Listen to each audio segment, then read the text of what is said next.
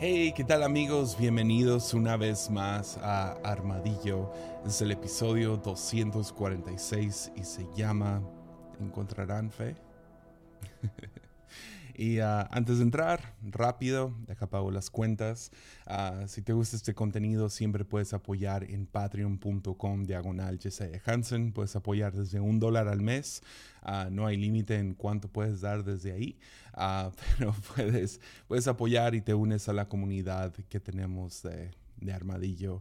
Y también apoyas lo que es todo este contenido gratis. El chiste es que Armadillo por siempre sea un recurso gratuito Uh, pero, hey, si puedes tirarte, si, puedes, si tienes los recursos y quieres apoyar, puedes hacerlo ahí.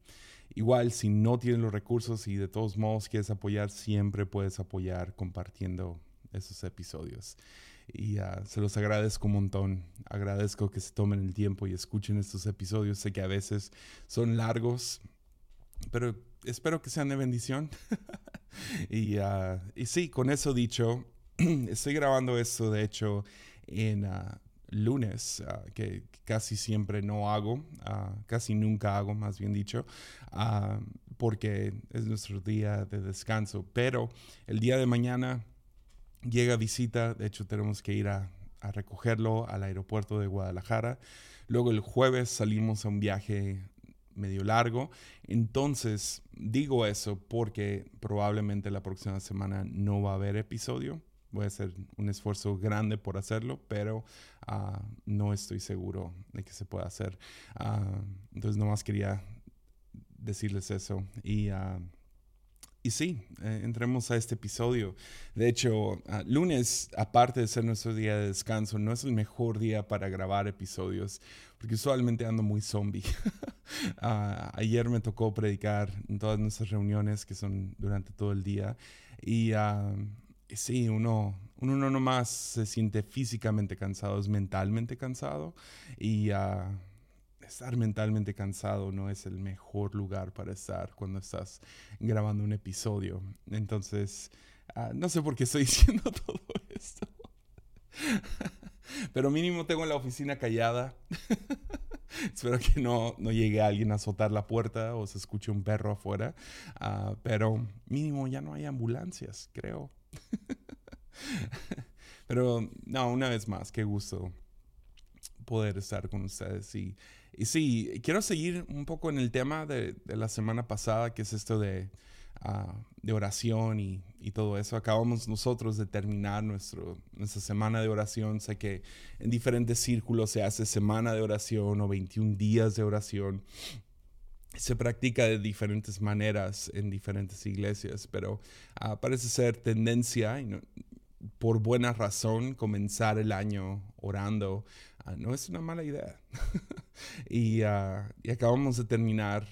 su, su bien, no voy a decir que fue divertido, usualmente es agotador. Estuvimos orando cada mañana y cada tarde y traté de estar en cada uno de las uh, horas de oración y, uh, y, no sé, mi papá predicó sobre este, sobre este pasaje que vamos a leer uh, la semana pasada y medio, no sé, inspirado por este pasaje durante toda la semana y decidí armar mi propia predicación.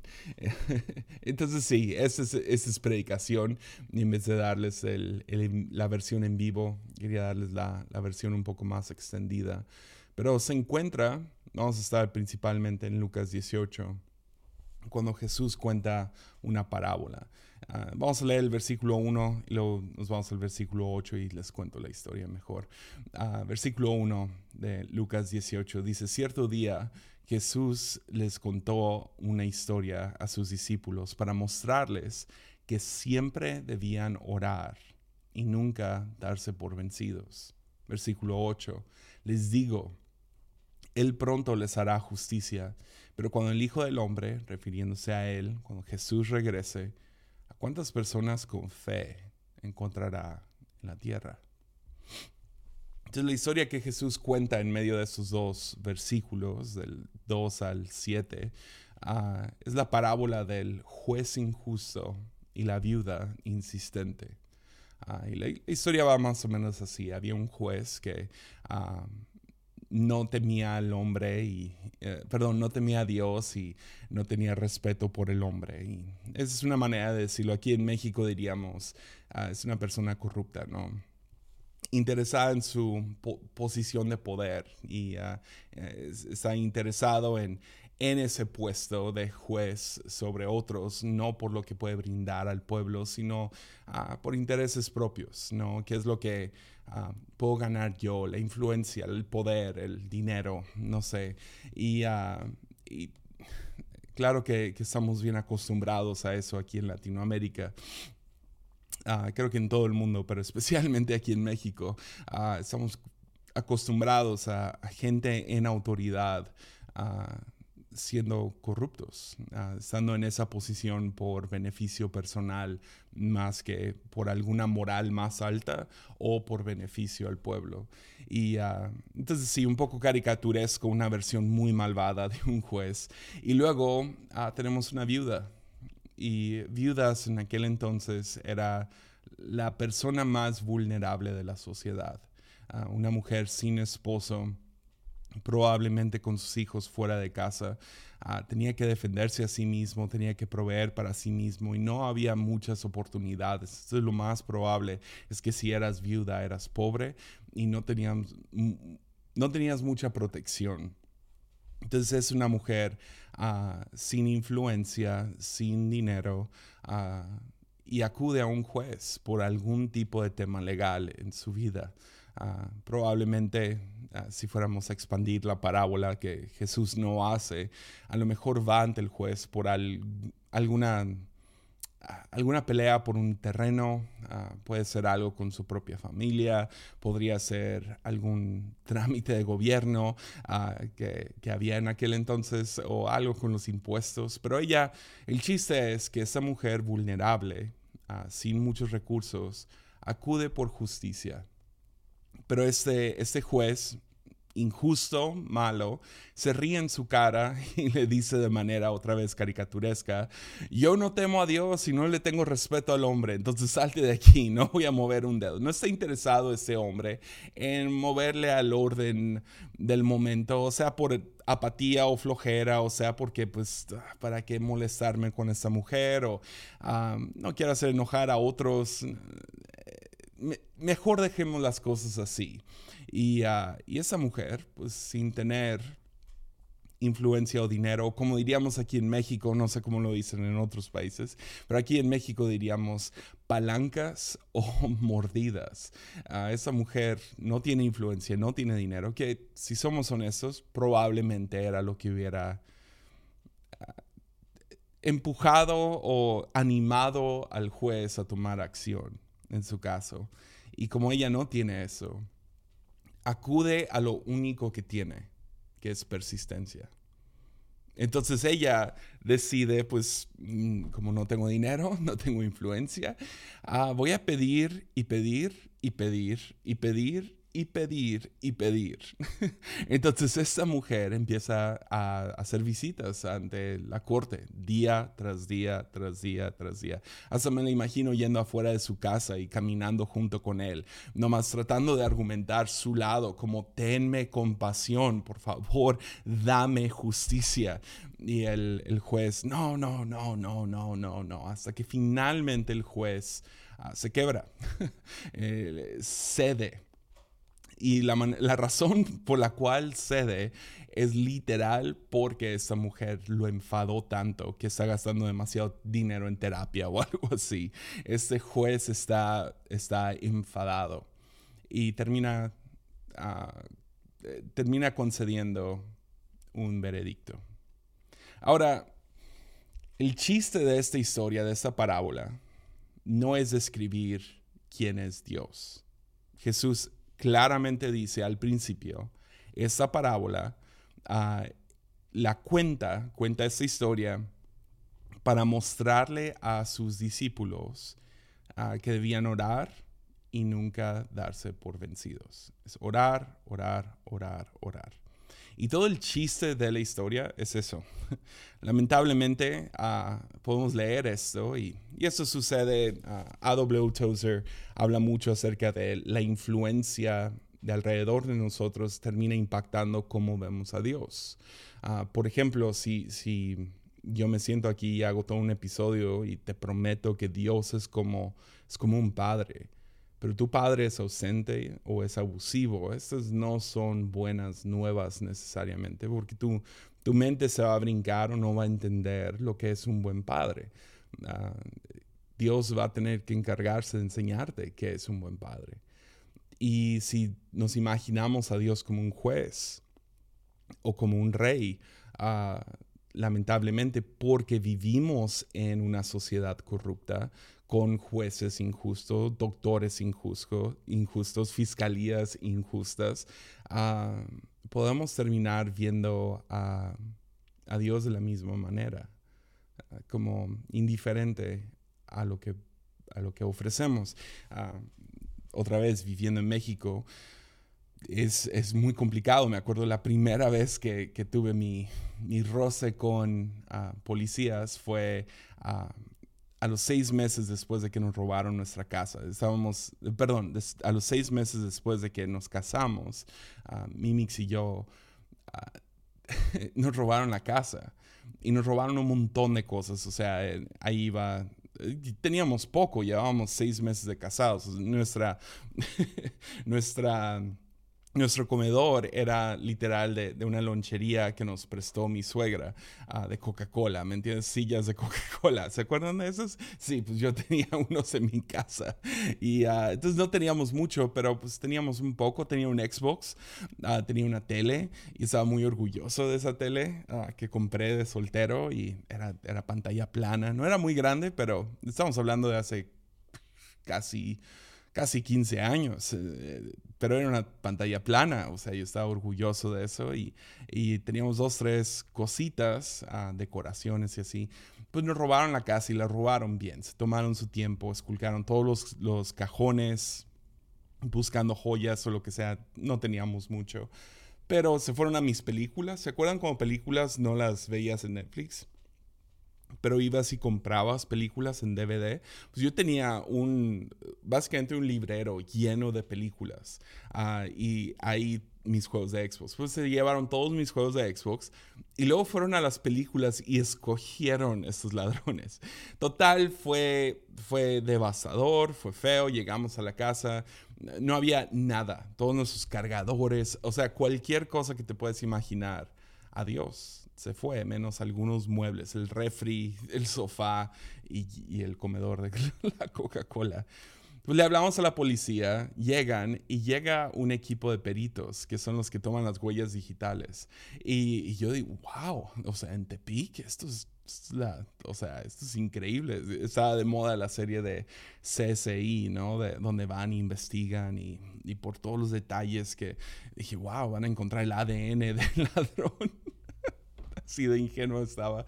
yo viéndolos y wow, lo van a encontrar. Entonces le pregunto al jefe de policía, le digo, ah, ¿y en como cuánto tiempo creen que van a encontrar al ladrón? Y me dice, ay, mi hijo. Básicamente me da a entender, nada, todo esto es un show, no vamos a mover ni un dedo por ti. Entonces, ya, yeah, fue muy devastador en el momento, ahora me da risa, pero, pero sí, fue, creces en una sociedad así y es muy fácil proyectar eso sobre Dios. Entonces, por eso estoy siendo un poquito más, quiero enfatizar un poquito más que esta parábola no existe para describir quién es Dios. Ah, para eso Jesús usa otras parábolas, otras metáforas, otras historias. Pero en esta ocasión, todo el chiste es, si esta mujer, que no tenía nada por ofrecer, puede convencer aún a un juez caricaturescamente injusto por simple persuasión, por simplemente pedir y pedir y pedir y pedir, ¿cuánto más no le vas a pedir a tu Padre? A tu Padre Celestial. Ya. Entonces el juez injusto no es lo mismo que nuestro Padre Celestial.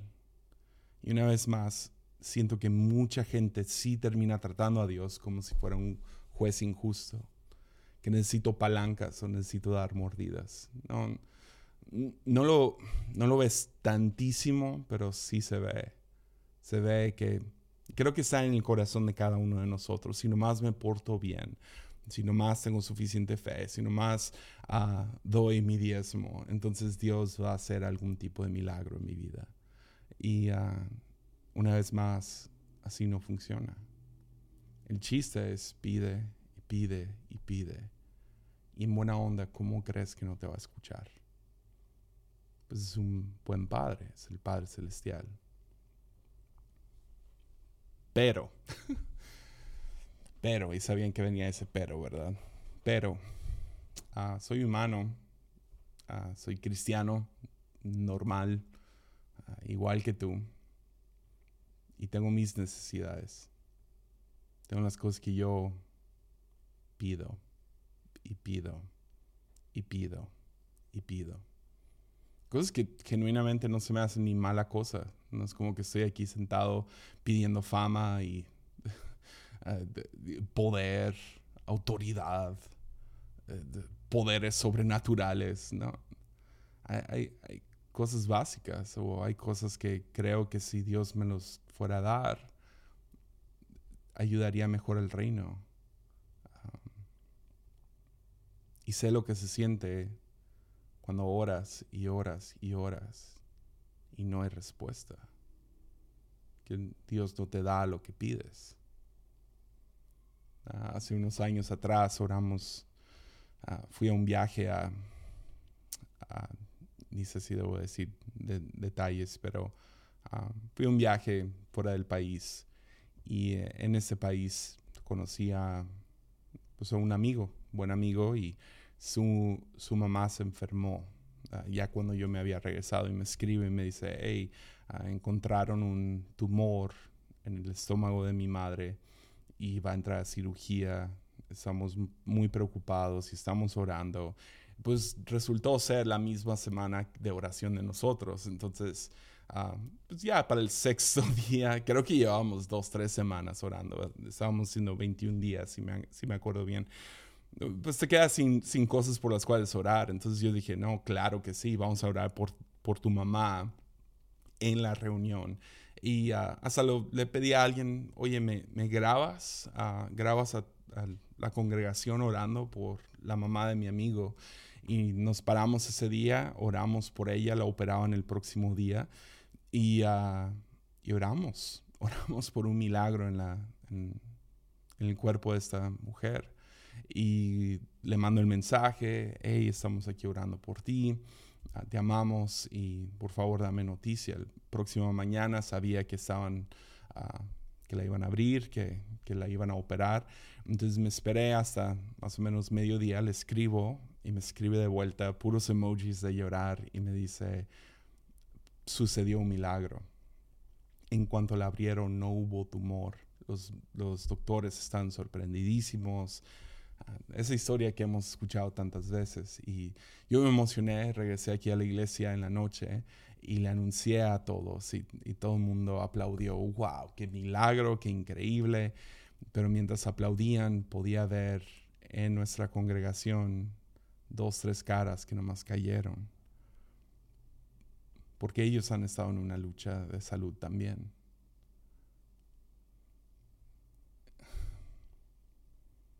Que no han tenido sus peticiones concedidas. Y no, no entiendo por qué. Va a ser uno de los misterios de mi vida entender eso. O sea, sería tan chido entender eso. Si tuviera la respuesta, te la, te la daría ahorita. ¿Por qué alguien en otro país Dios lo sana y aquí no? O a veces aquí no, pero en otro país sí y orar sin, sin que Dios conceda esa petición agota. Orar y orar y chido cuando es una semana.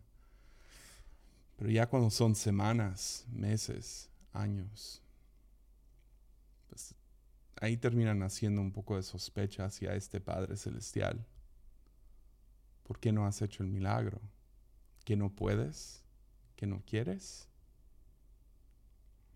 Y siento que en esa, en esa posición siempre nos encontramos vulnerables y, y la tentación es real para todos. ¿eh? Entonces no hay juicio para nada. Yo he caído en ambos lados. Pero creo que la primera tentación en la que caemos es uh, pensar que me hace falta más fe. Me hizo falta fe o me hace falta fe. Es, el apretar los dientes un poquito más. Es el, es el decir, no, no, no, tengo que orar más, tengo que, creer más. y uh, terminamos apretando los dientes y terminamos gritando más fuerte y terminamos rogándole a Dios, ¿no? Y uh, peligro es el extremo de ese lado que he escuchado esto de la boca de cristianos antes y es tan cruel, ah, donde fallece alguien o alguien no sana o hay algo por lo cual alguien está pidiendo, algún soltero orando por su, por su pareja ah, y alguien inevitablemente llega y dices que te hace falta más fe. Siempre que escucho eso, te hace falta más fe, aun cuando lo escucho en mí, me acuerdo de lo que compartió una vez un pastor que fue a visitar a un amigo desahuciado. Estaba por morir. Estaba toda la familia en el hospital orando, creyendo por un milagro. Y el pastor llega y están orando y uno de los familiares, de manera muy inmensa, levanta la voz y dice, es que nos hace falta más fe. Y la imagen que brinca a la, a la cabeza de este pastor, que no sé, me, me agarró a mí, fue ah, que, el, que Dios había agarrado a su amigo, el desahuciado, como rehén y tenía una pistola en su cabeza, diciéndole, diciéndoles a todos, si no tienen su más fe, lo mato. Es peligroso. Una, ah, terminamos entrando a un tipo de fe transaccional. Pensamos, si nomás tengo la moneda perfecta, lo puedo echar a la máquina de quién es Dios, picarle A, B y obtener lo que quiero. O por otro lado, nos sentimos tan llenos de culpa, condenación, nos sentimos culpables y esto no es bueno. Por otro lado, ah, creamos en nuestra imaginación a un Dios malvado, a un Dios monstruo, que tomaría a nuestros familiares o nos tomaría a nosotros y diría, si no tienes fe, te mato. y eso no es bueno. Entonces ese es un extremo, es una tentación. La otra tentación, que creo que es más popular en, el 2024, ah, sería decidir ah, que yo ya no soy, yo ya no creo en un Dios intervencionista. Ah, que Dios ya no hace milagros. Y, ves esto en varias ramas del, cristianismo, que lo que Dios ya hizo, lo hizo con la iglesia primitiva y no lo va a volver a hacer ahorita. Lo hizo para comenzar la iglesia, ya que tenemos la Biblia, para que Dios haría milagros, ¿verdad? O también hay gente ah, en el campo de, construcción ah, que dirían, sí, eh, sí, pero no, pero ¿para qué? Y bla, bla, bla, y hacen todas sus excusas también. Y yo nomás me pregunto, ¿quién necesita un Dios que no es intervencionista? que no se, se me hace muy similar, perdón, pero de aquí estamos cerca de Puerto Vallarta. Es un camino largo, pero estamos geográficamente muy cerca. Y en el camino hay un, hay un altar enorme pero enorme, enorme, con varios diferentes santos, y tienes a la Santa Muerte también está ahí, y varios otros santos, nunca me he detenido, pero siempre veo carros que se detienen y ofrecen diferentes ofrendas y, cosas así en este, y, no sé, cristianos vemos algo así, decimos, qué idolatría, ¿no? Y ¿Por qué? Porque le están orando a una piedra, ¿no? Ah, y, y, podríamos criticar eso todo el día, pero en mi cabeza es como, pues si no creo en un Dios que puede hacer milagros, que no estoy nomás siguiendo un set de morales y de ética. O sea, si no puedo creer que Dios interviene, ¿para qué seguir a este Dios? Y si no lo haces porque no quiere o porque no puede. Y, perdón, ¿quién necesita a ese Dios? Y, clásico, siempre los que se van a ese lado se sienten muy intelectuales y lo que sea y argumentan en los comentarios, pero uy, cuando necesitan algo, déjame creer eso de volada. Pero también entiendo de dónde viene. Viene de esta, de estar agotado, de pedir y pedir. Algunos nacen de trauma. Oraron y no se cumplió. Y no sabemos por qué se cumplió. Pero ambos, ambos en mi opinión, son, son la raíz de, de esta idea de fe transaccional. Son un tipo de fundamentalismo. En ambos son un tipo de idolatría, o más bien en ambos casos se asemeja a Adán y Eva tomando el fruto prohibido. ¿Por qué? ¿Por qué digo, diría eso? Pues porque el fruto prohibido ¿Cuál fue la tentación? ¿Que se veía muy rica la guayaba? No, no, no, era el chiste para nada. No era, sí había un lado donde se veía tentador, pero lo tentador acerca de esto fue tanto que era prohibido y lo que sea, pero uno de los lados importantes que, nunca se nos olvide es que la razón que querían tomar ese fruto es porque los haría similares a Dios. Conocerían el bien, la diferencia entre el bien y el mal. Y esa siempre es la tentación. Ser Dios de mi propia vida, tener el control de mi propia vida. Entonces, ideas como karma o como necesitas más fe o el decir Dios ya no hace milagros, todos vienen de esta raíz de yo quiero ser mi propio Dios. Es porque si se trata de tener más fe, entonces depende de mí yo juntar suficiente fe para depositarlo en Dios y que Dios me conceda mi petición. O si nomás digo, no creo en eso, entonces ahora depende de mí arreglar la situación. Yo no puedo orar por un milagro financiero, un milagro de salud, un milagro relacional. Me toca a mí solucionar eso. Me toca a mí solucionar mi salud mental. Me toca a mí sanar mi, arreglar mis finanzas. Y, y sí, hay un lado de todo eso donde sí ponemos nuestra parte. Igual hay un lado donde necesitas fe. Pero ambos estamos yéndonos a un extremo donde ahora tú y yo somos Dios. Eh, y la versión más primitiva de todo esto. Y usualmente es donde comenzamos, ah, especialmente si empezaste en la fe más joven, es vemos a Dios como el genio de Aladino. Que si nomás froto la lámpara, sale el genio, me concede mis tres deseos. El problema con ver a Dios como un genio de ese tipo es que el genio realmente es el esclavo y yo soy el amo y no va a ser libre hasta que me conceda mis tres deseos. Entonces hay un misterio con el cual tenemos que aprender a estar cómodos. A lo mejor no cómodos, no es la mejor palabra, pero tenemos que aceptar. Hay un misterio. ¿Por qué contesta unas oraciones y otras no? Porque ves, no depende de más fe más fe. Porque yo, yo, yo describiría al apóstol Pablo como un hombre de fe.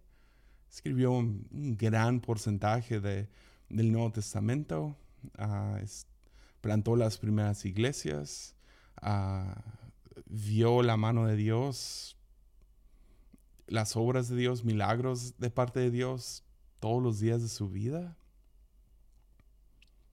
Pero en una ocasión, uh, ora y Dios no le contesta. Ya, ves, él, lo describe como una espina en el costado. No sabemos qué es, y gloria a Dios que no sabemos qué es esta espina en el costado que, que vino como un mensajero de Satanás. No sabemos qué es. Algunos argumentan que era algún tipo de pecado con el cual estaba luchando, algún mal hábito o lo que sea. Algunos dicen que Ah, era algún tipo de problema físico, ya sea con sus ojos, porque hay evidencia acerca de eso, también con sus piernas, hay evidencia acerca de eso. Algunos dicen que a lo mejor era un problema ah, con la iglesia ya establecida, o sea, la iglesia judía, en esos tiempos, otros dicen que era la persecución, otros eran, no sé, hay, hay, muchas teorías que vienen de diferentes cartas y, y, muchos son válidos, pero los más fuertes son algún tipo de pecado o algún tipo de problema físico.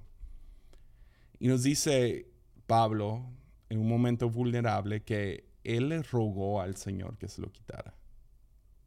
No sé si alguna vez le has rogado al Señor.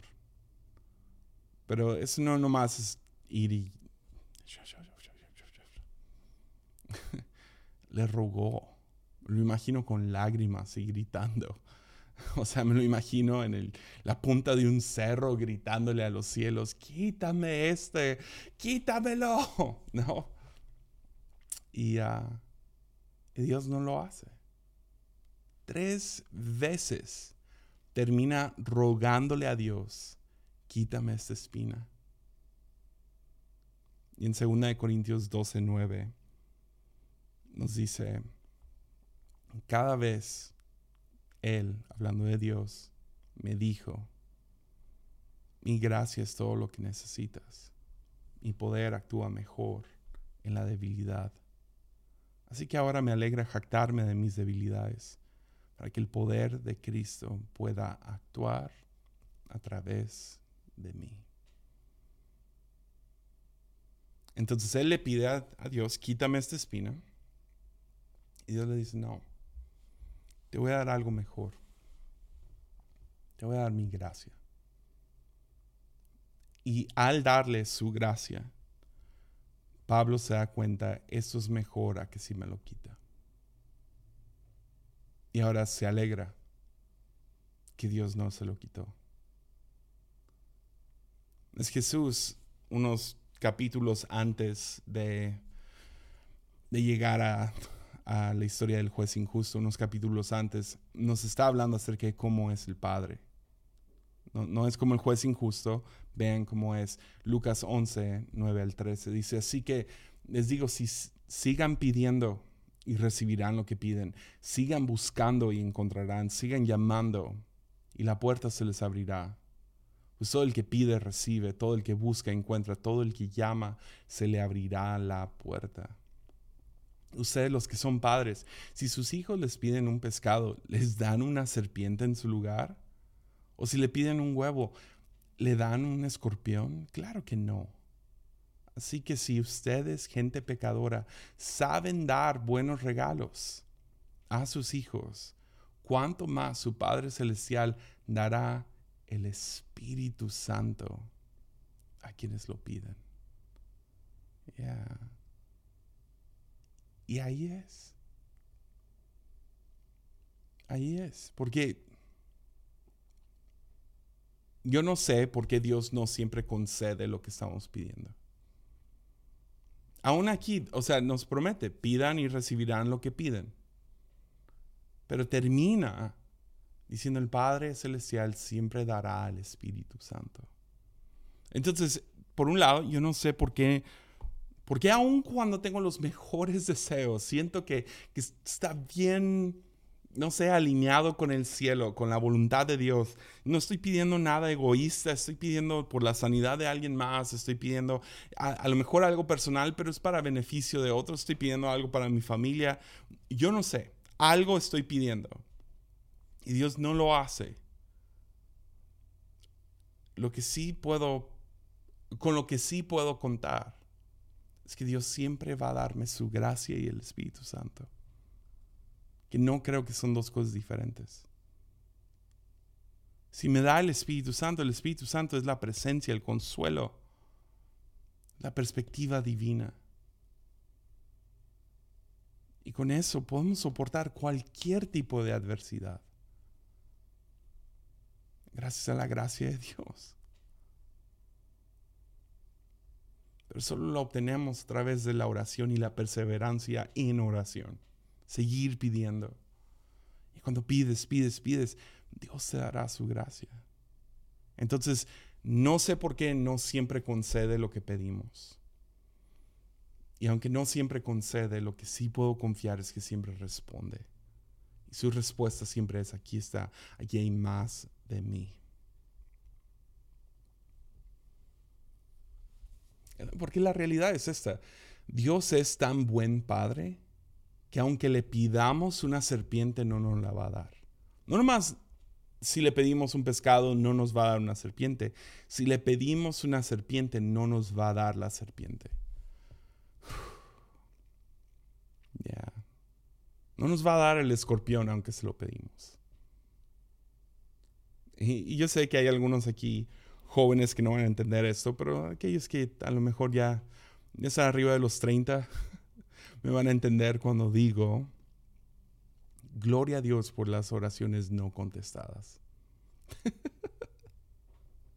o sea, si Dios hubiera contestado cada una de mis oraciones, a los 15 yo hubiera estado casado con siete diferentes mujeres, ¿me entiendes? O sea, gloria a Dios que no contesta todas mis oraciones, porque a veces no sé lo que estoy pidiendo. A veces me acerco a Dios y le digo, Señor, ¿me das este huevo? Y me dice, mi hijo, no. Lo que me estás pidiendo es un escorpión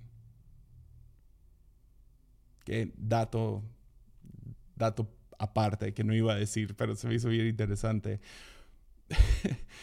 Por un segundo, no sé, mientras estaba estudiando esto, dije, ¿los, escorpiones nacen en huevo? ¿O por qué, por, por qué la vinculación entre huevo y escorpión? Y no, no nacen en huevos. Para nada, son, son bichos, no nacen en huevos.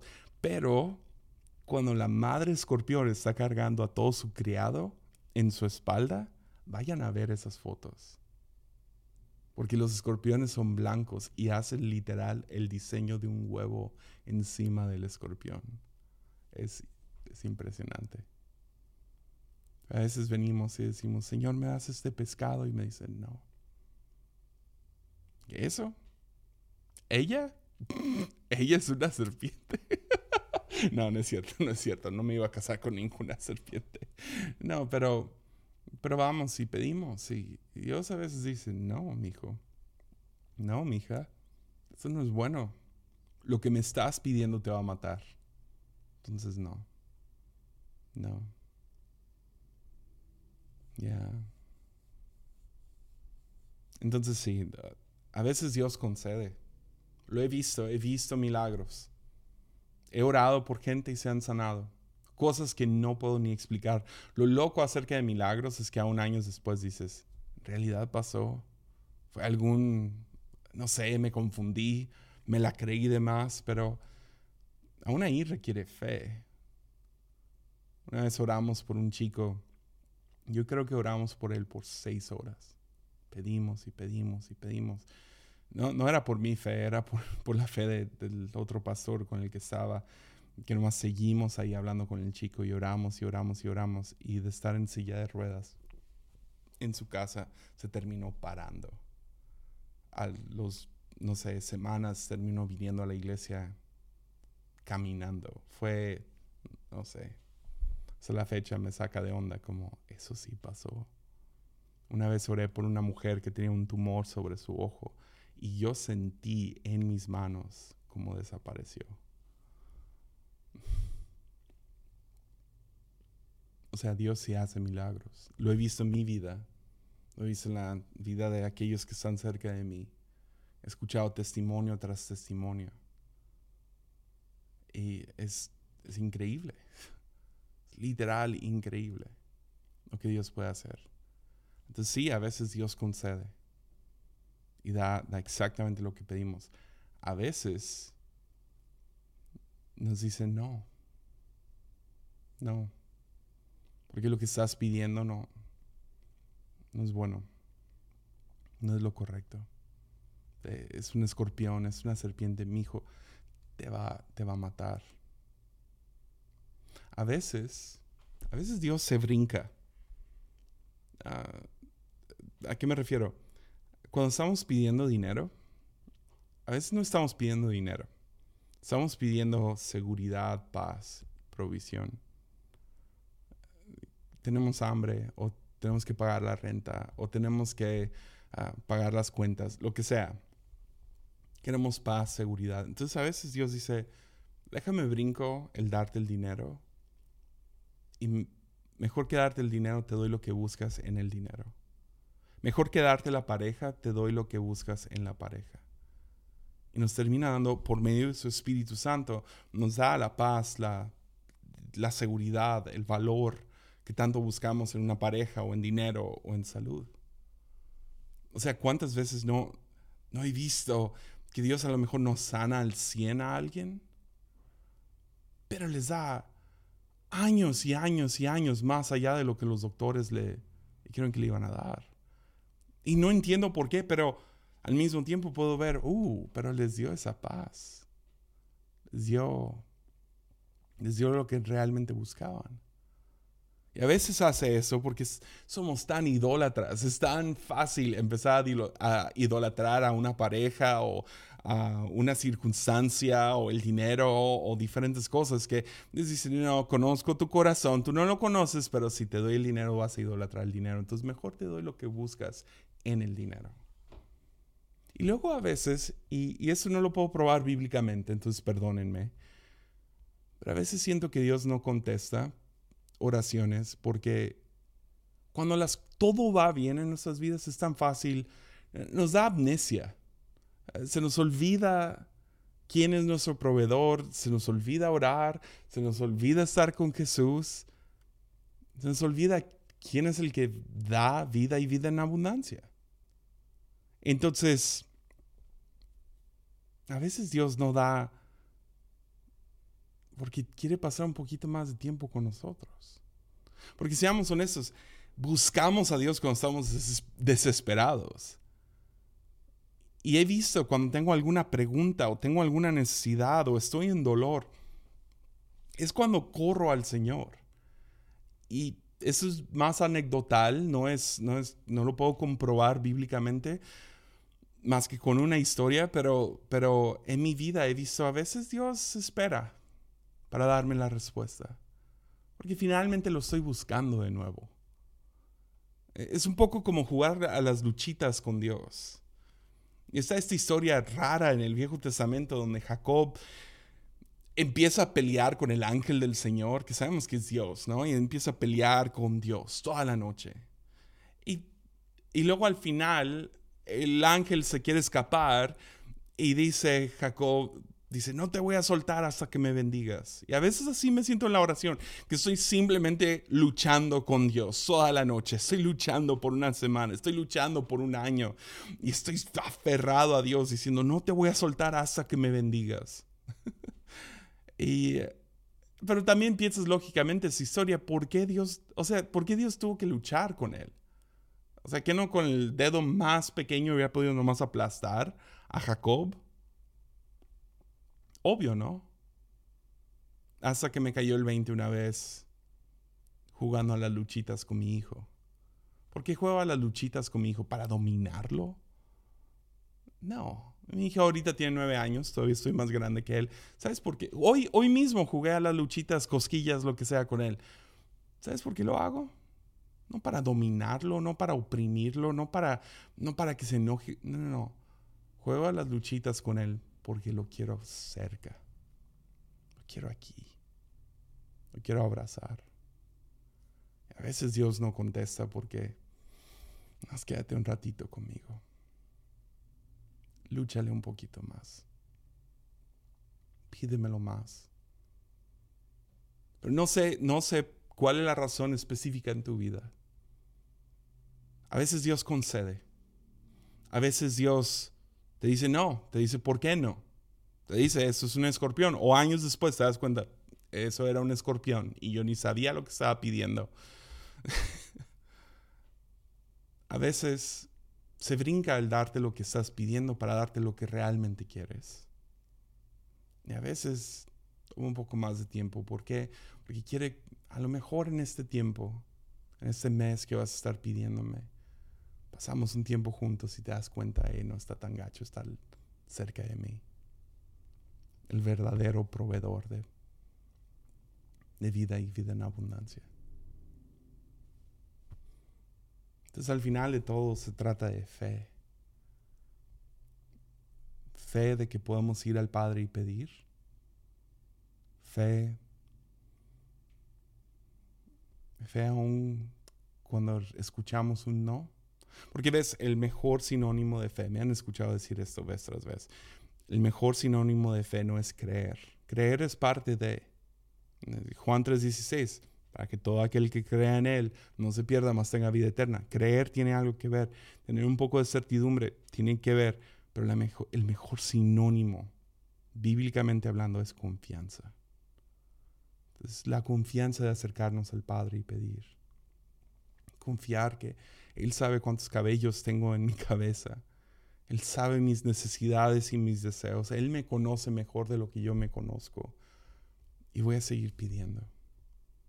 Porque en Él es donde encuentro vida. Entonces, si necesito aún las cosas más pequeñas, ayúdame con el examen de mañana. Ayúdame a conquistar a la morrita que me gusta. No sé, sea por lo que estás pasando. Sana a mi mamá de cáncer. Pide. Entonces tienes la confianza de pedir y no nomás pedir una vez, sino seguir pidiendo. Es la, la confianza no sé, podemos confiar aun cuando es un no. Que aún los no son la gracia de Dios. Es una respuesta. Que podamos confiar que el Espíritu Santo es mayor que cualquier cosa que pueda imaginar o pedir. Que podamos confiar que si se tarda, Él sabe lo que anda haciendo.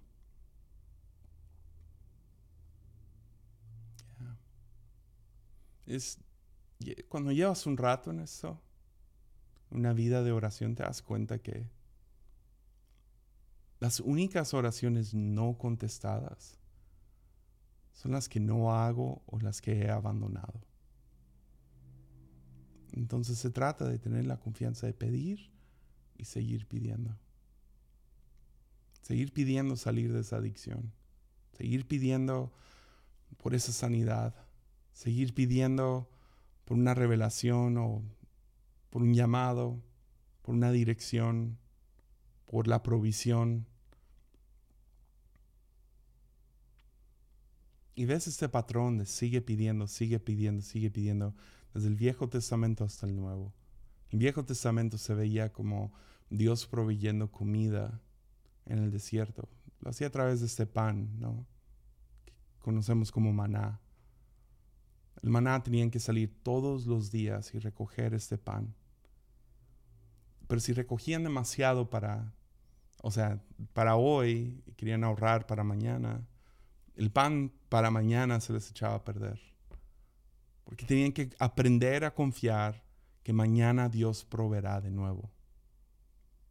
Y que iban a tener que salir y hacer el trabajo de juntar el pan. No era un trabajo difícil, pero era su fe y su confianza de salir y agarrar este pan. en el Nuevo Testamento, cuando Jesús nos enseña a orar, nos dice, nos enseña a orar, danos hoy el pan de cada día. Una, no hay oración para pan futuro, no, no, no oramos para el mañana. mañana se va a ocupar de sí mismo. Te preocupas por hoy. oramos por el pan de hoy el gozo de hoy, la paz de hoy, la provisión, la protección, la sanidad, un día más de vida hoy. Pero también nos enseña el Padre nuestro a que no hay vergüenza en regresar a pedir el pan de cada día. Entonces sigue pidiendo.